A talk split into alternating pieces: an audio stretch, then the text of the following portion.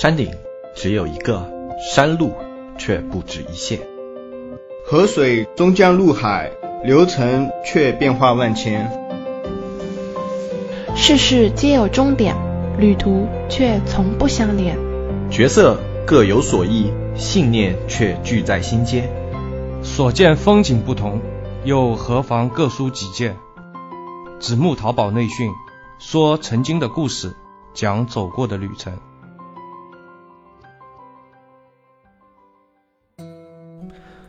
大家好，我是黑泽。今天依旧是由我来给大家做这一期的淘宝节目分享。今天给大家分享的内容呢，是一个非常常见的东西，就是店铺层级。店铺层级这个东西呢，所有的卖家基本上都能在自己的淘宝后台看到啊，但是很多人只是知道有这么一个东西啊，不知道这个店铺层级对自己到底意味着什么，它背后啊每个层级所隐含的一个概念是什么。今天呢，我是给大家解析一下关于店铺层级这个东西的概念啊，然后以后呢，大家就可以跟根据自己的店铺层级，对自己的店铺有一定的了解。基础的概念呢，大家应该都知道。但是这类节目为了大家比较容易懂一点，我还是在开头给大家介绍一下。嗯，淘宝层级呢，就是根据卖家每个月，也就三十天的交易额，给你的店铺进行一个等级的划分。总共呢，大部分类目都是七个层级。然后这七个层级呢，它是按照百分比来的。呃，一到三层级是百分之七十的卖家，然后中间第三到第五层级，这里面占了百分之二十五的卖家，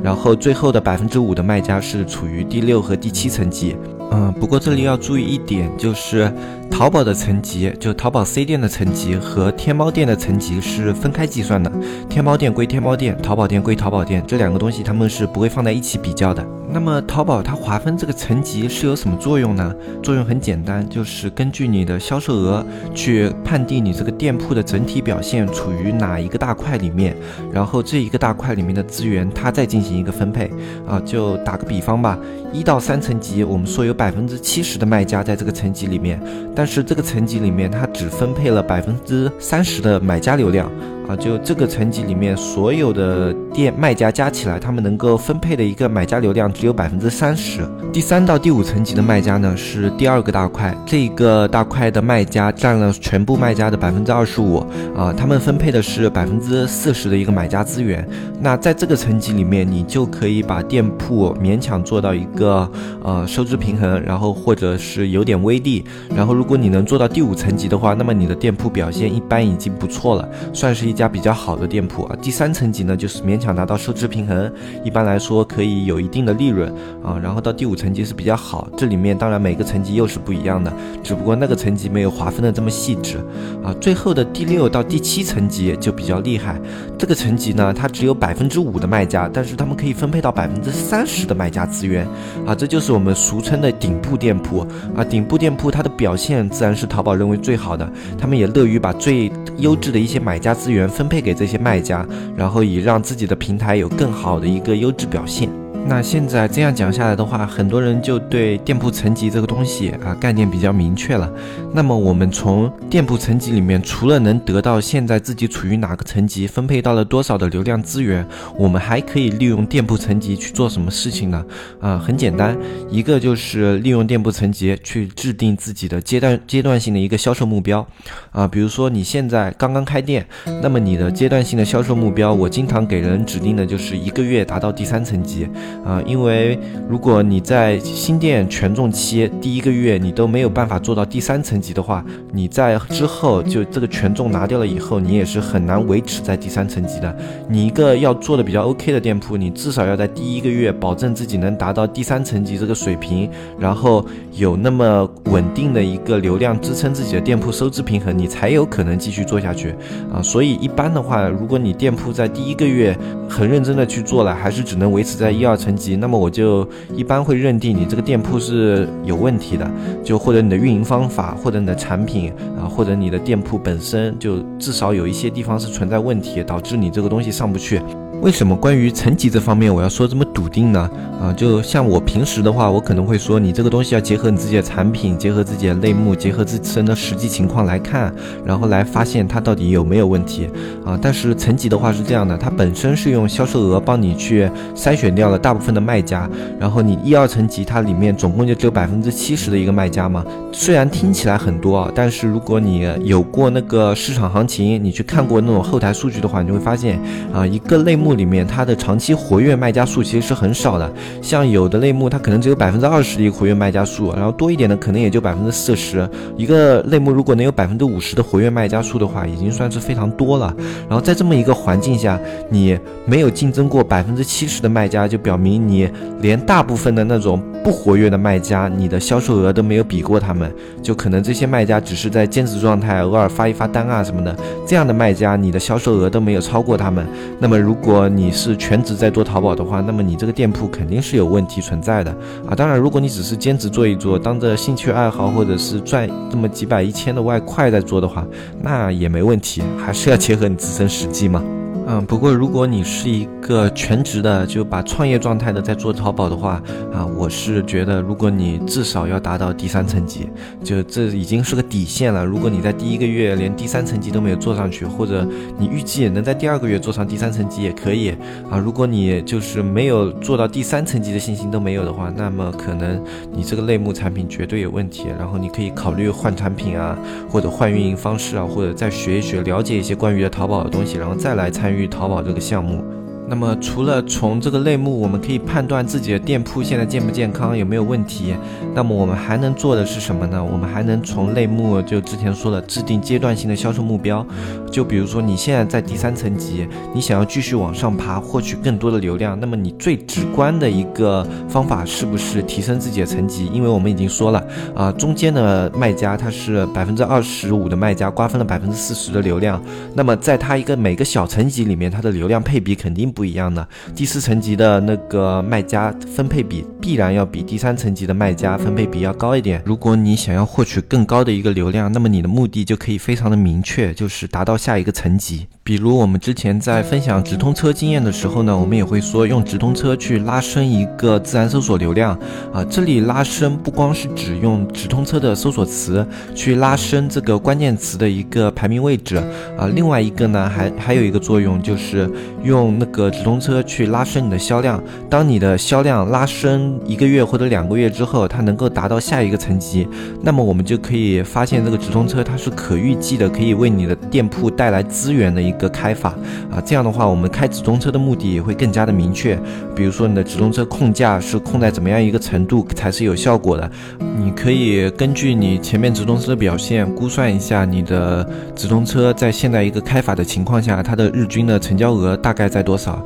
呃，时间线可以长一点，你可以用过去三十天的呃那个数据做参考啊，因为时间更长的话，它的平均值更加有价值一点啊。当然，前提是这三十天里面你没有对直通车做比较大的改动啊。如果有比较大的改动的话，以改动那一天的那个基准线来算，然后来看直通车的表现。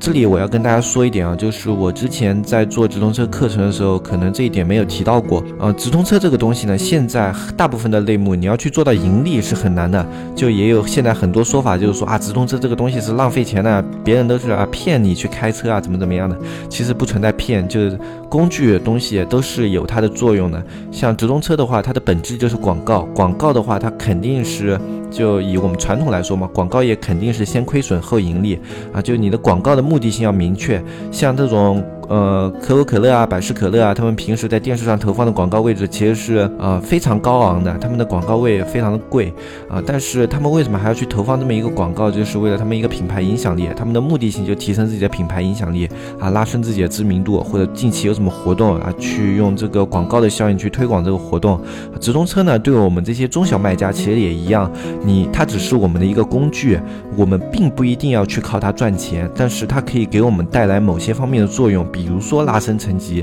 比如说给你的新品啊打造一个基础销量，或者比如说去给你这个爆款前期做铺垫。在我们直通车投放的这些行为完成之后呢，它直通车的这个款啊，可以给你这个产品接下来带来怎么样的一个影响？比如说啊，你这个产品可以拉升你这个店铺的层级啊，你这个产品可以给你奠定很大一部分的基础销量啊，或者你这个产品啊，接下来可以拉升你整个店铺的一个动销啊，怎么怎么样的啊？那么这样就可以说你这个直通车开的目的就已经达到了啊，而不是说我现在去看这个直通车它的 ROI 哦，只只有零点二啊，只有零。零点三，那么这个直通车肯定是亏损的，那么这个这个直通车不行啊，这个直通车是亏钱的，是砸钱的东西啊，不能这样子单纯的去看一个数据。像我们从直通车里面得到的数据可以是很多的，啊，像 ROI、像点击率、像展现量这种东西，我们都可以从直通车里得到。然后我们去通过这些数据去看东西的时候呢，啊，一个好的运营或者是一个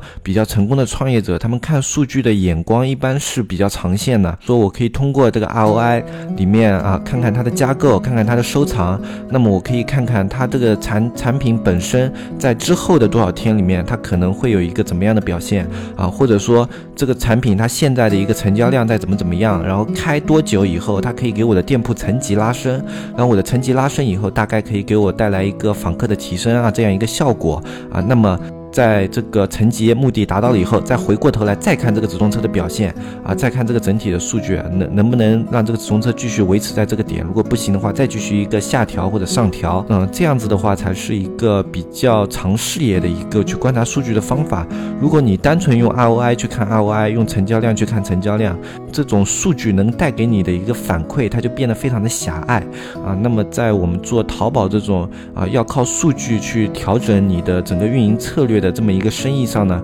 那么你就亏损了很多信息。当然啊，我这里是仅仅针对于直通车这个东西在讲直通车，但是这个东西也只是在举一个例子，更多的东西是我没有办法在节目里面一点一点去跟大家说的啊。像如果你有开转展、转展啊，还有淘宝客啊，包括站外推广，包括微淘啊，只要是这些玩法，它能够给你一个数据反馈，这里面的数据都是值得我们自己去思考的。嗯，但是我没有办法把这些数据怎么思考、怎么想这种方法一一点一点全在节目里跟大家说。啊，因为有的东西一点就是，啊，我思考的东西可能如果说出来，反而会局限了你自己的一个思考啊。另外一点呢，就是每个类目啊，它情况这些东西都是不一样的。我参考的经验也说过了，不一定适用于你的经验。我只能说一些比较广泛性的一些东西供大家参考啊。所以呢，大家自己平时的时候能看到数据的东西，尽可能的去多想一点。如果你能发掘到这个数据背后的一些玩法啊，或者是一些背后可以提供给你的一些间接反馈的话，那么这些数据就会变得更加的有价值。你订购的一些软件啊，或者工具啊，这些工具也就会变得更加的有价值。好，那我们接下来再接接回来聊回那个店铺层级这个问题。前面呢，我们是在说借助一些直通车这样的一个工具，然后来拉升一个店铺层级啊。但这里面的话，一般来说会有一个问题，就像直通车啊，或者是一些嗯淘宝里面的一些辅助推广手段，嗯，它就跟我们的真实成交一样，它不是非常的稳定啊。特别是在啊你刚刚起步的时候啊，访客量非常的少，那随机性就更高了。像有时候可能。你刚开始的时候五六百访客都没有一个单子，这种事情可能都是比较正常的啊。为了去避免这种随机性呢，我们经常小卖家、中中级卖家，我们经常会用到的一个手法呢，就是补单啊。补单呢这个手法，我们不能完全说它是作弊，因为有的时候你为了去让自己的店铺有更好的表现，去做一定的补单是一个很必要的生存手段。特别是在拉升店铺层级的这么一个过程中，补单其实还是啊很好的一个提升效率的方法啊，因为你直通车和那个平时交易都有随机性，如果你完全不管它的话啊，比如说你的产品下滑了，怎么怎么样的，如果你不管它，那有可能它就会一直下滑，反而导致你这个店铺层级拉升的效果迟迟出不来。这样的话，因为我们这种时间也很宝贵嘛，你每慢上一天或者慢上一个星期，对我们来说。其实都是亏损，你就少一个星期拿到更多的一个流量天花板。嗯，那么关于补单的话，我这里也分享几个我平时会注意的点给大家吧。就我平时团队里面他们去补单的时候，会让他们比较注意的点。啊，关于账号方面的就不说了，像账号方面的这种等级质量一定要注意啊，这个就不说了。然后后面的话，我们就讲具体补单过程中的啊。第一点，比如说你定下的一个补单额是每天八千啊，那么如果你前一天到达了一万二，你今天是六千，你不可以觉得前一天已经到了一万二，那我今天不补。也无所谓，啊，是这样的，如果那一天没有到达八千这个销售额，就一定要去补单。一个就是防止后面有一天突然销售额特别特别低，然后你要突然大量的补单，啊，这样子你平稳的补单的话，会比那个大量补单效果更好一点。你可以在那个销量特别低的时候少补一点，比如说你补到七千就可以差不多了，啊，而不要在后延延一天啊一下子不够的时候狂补补个五六千的价金额进去，这样子会导致问题比较大，啊，然后另外一。一个呢，就是，啊，在你的下单里面有大金额的单子，但是你这一天的成交的访客数特别少，你也注意要补一些单，哪怕金额达到了，你也要去补一些单，啊，是为了保证你这个转化率整体的一个正常，嗯，因为转化率也是淘宝评定一个商品表现的一个标准，啊，转化率尽可能平稳呢，对你这个商品是有好处的。另外有一种情况呢，就是反过来，你这一天销售量达标了，但是你的销售金额没有达标，访客特别多，然后转化的。人也比较多啊，但是他们转化金额都很低，可能都买了什么最小尺寸啊，怎么样的啊？那这这样也要注意，你也要补单，但是不能补太多，你可能补个一两单比较大的单子，让销售额达标就可以了啊。或者你的销售额差的不多的话，你也就补到差不多就可以了，因为也不能让转化率特别高。嗯，转化率这个东西，如果你特别高，连同行优秀这个标准你都超过了很多的话啊，那就会比较容易引起淘宝的注意，那个稽查系统可能就会看。你看啊，重点排查一下你这一天的订单有没有问题啊。为了以防万一呢，你的这个转化率也不能过高，顶多就达到同行优秀的水平，稍微高一点点，不能高太多。然后在拉升店铺层级的时候，有一个一定要避免的雷区，就是有的人说，哦，那销售金额特别高就行了，那我补个十天啊，或者补个五天，补几个大单子啊什么进去了，那我马上就可以拿到下一个层级的天花板啊，千万不要这样做，因为淘宝之前有明文规定，这样做是严重违规啊，这样子的话对你店铺的影响是特别特别恶劣的。比单纯的刷单处罚要重很多啊！千万不要知法犯法啊！啊，这个东西还是自己在做淘宝的平时过程中也要注意，像这种明显会造成数据异常的一些行为，就一定不要去做。像高转化率啊，或者高成交金额啊这种东西啊，除非你那时候做活动，你可以适当的比平时多补一点啊。但是如果你是在正常营销的话，千万不要去用这样的一个补单，然后去造成这么样一个异常的数据，因为。异常数据就是很容易引起那种数系统的监控，像系统的话，在做的过程中，它一定会是有一个红线标准在那里。当你的一些数据达到了这个红线标准以后，它的排查肯定是更加的细致的。那如果你有违规行为，被发现的概率也会更大。就关于这一点，我们以前也拿过一个店铺去做实验，就是我们在双十一的时候，我们说这一天淘宝的那个成交量特别大，服务器压力也会特别大。那我们去测试一下，在这一天如果进行一个大规模的一个刷单啊，或者是转化率比较异常的一个数据，那么它的呃稽查系统会不会因为服务器承载过高，然后稽查不到？